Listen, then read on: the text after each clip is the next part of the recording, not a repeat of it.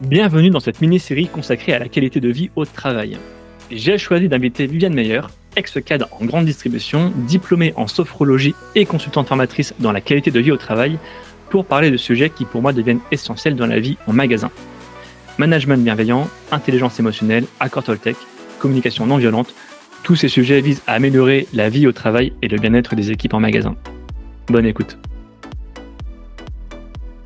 Alors, la grande distribution a vu euh, une profonde transformation. Alors, vu de l'extérieur, j'avoue qu'on a le rôle facile, euh, mais vu de l'intérieur, effectivement, les choses sont beaucoup plus complexes. Euh, comment accompagner ce, ce, changement vers la bienveillance, justement, en faisant accepter le changement auprès de toutes les générations? Alors intéressant, hein, j'entends que tu parles de génération, effectivement. Euh, la notion de changement, elle est, elle est euh, aujourd'hui, elle fait partie de notre quotidien. C'est-à-dire que ce qu'on appelait dans le temps un changement, c'est aujourd'hui quelque chose qui fait partie de toutes les entreprises, puisque le monde bouge et bouge vite. Il faut pas oublier, là, je vais prendre un petit peu ma casquette de thérapeute, mais la notion de résistance au changement, c'est quelque chose qui est, qui est, qui ne peut pas être oublié un changement, ça va engendrer une perte de repères chez les personnes, euh, ça leur fait perdre des routines, des habitudes. C'est quelque chose aussi qui remet en question presque leur identité parce qu'ils se sont attachés à leur entreprise, à leur métier, ça les représente. Aujourd'hui, on se présente souvent en donnant notre métier. Euh, quand le métier change, toute l'identité est remise en question. C'est aussi euh, quelque chose qui fait, de qui fait référence à, la, à cette notion culturelle, c'est-à-dire je suis dans une entreprise qui a des valeurs. Si le changement a un impact sur ces valeurs, où est-ce que je me retrouve par rapport à ça Il va bien sûr y avoir la notion de collectif. Hein, quand on a des groupes, c'est compliqué parfois. Quand on a un ou deux meneurs qui ne sont pas en phase avec le changement, bah, c'est tout le groupe qui finalement est dans le doute. Et donc, on va vraiment être dans une espèce de résistance psychologique qui fait que, de base, les personnes peuvent se mettre un petit peu en retrait. Elles vont avoir peur, peur de l'inconnu, elles se méfient. Est-ce que ça fait sens? Pourquoi on fait ça? Euh, Voilà, tout ça, ça met les personnes dans les entreprises, dans les structures, dans une situation qui est difficile. Aujourd'hui, on a donc un enjeu majeur quand on est à la tête ou qu'on fait partie de ces projets de changement, de préparer déjà les changements. Parfois, on, on, va un peu trop vite. Et je pense qu'il y a une vraie étape de diagnostic, de préparation, d'analyse de l'impact du changement, même si bien évidemment le changement doit avoir lieu. Quelles vont être les conséquences? Et ensuite, évidemment, de manière absolument essentielle, là aussi l'humain, comment intégrer les collaborateurs au changement?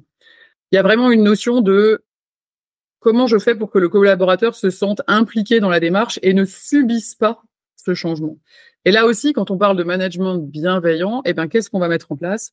On va mettre en place des techniques qui permettent de d'interroger, par exemple, les salariés, de les faire travailler en groupe, de leur demander leur avis. Ça peut être fait via des questionnaires, ça peut être fait par, via des entretiens, ça peut être fait via des, groupes de travail. Il y a un certain nombre d'outils aujourd'hui qui permettent aux, salariés de s'impliquer dans les décisions qui sont prises et dans la future organisation. Et même si évidemment tout ne peut pas être mis en place, parce que encore une fois, on n'est pas dans le monde des bisounours, eh ben à un moment donné, ça va quand même contribuer à un échange. Et il peut y avoir de bonnes idées qui peuvent être euh, qui peuvent être identifiées par les salariés, par les collaborateurs. On va valider la faisabilité. Il y a des choses qui seront faisables, d'autres qui ne le seront pas, mais tout le monde aura participé. Et aujourd'hui, quand on doit aller vers le changement, on n'a pas le choix. C'est pas comme si on se disait on y va, on n'y va pas. Non, on y va. Alors autant y aller tous ensemble. Là, là, tu prônes euh, le dialogue, l'écoute. Comment ça se matérialise concrètement? Euh, beaucoup de managers parlent de, de kick-off, de brief, de, starter, tu vois, qu'on met en place des fois avant l'ouverture, qu'on met en place des fois euh, sur des temps de pause. Euh, moi, j'ai connu des managers qui le faisaient très peu. Euh, on faisait peut-être un brief une fois par mois et c'était, je trouve, pas assez. Euh, comment ça se matérialise pour toi? Quelles sont les bonnes pratiques justement pour communiquer avec son équipe et remonter justement de l'information de la part de ses équipes?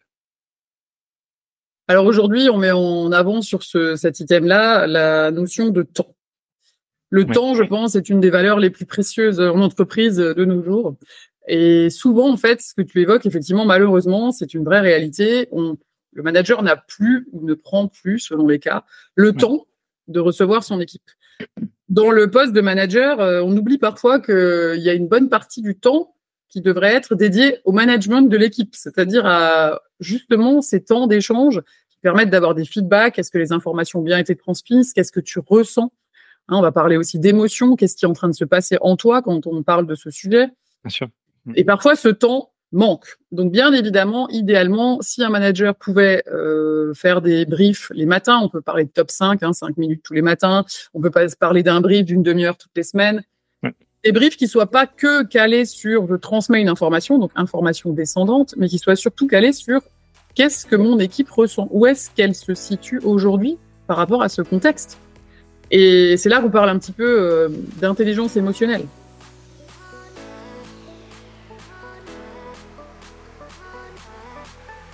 Merci à tous d'avoir écouté ce podcast jusqu'ici. Pour retrouver des informations sur notre invité et accéder à différentes ressources, cliquez sur la description pour en savoir plus.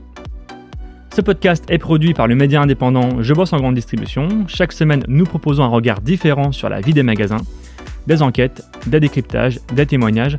Retrouvez-nous sur notre site et rejoignez la première communauté des professionnels de la grande distribution Facebook, LinkedIn, Instagram, TikTok. Vous êtes plus de 450 000 à nous suivre. Vraiment un grand merci pour votre fidélité.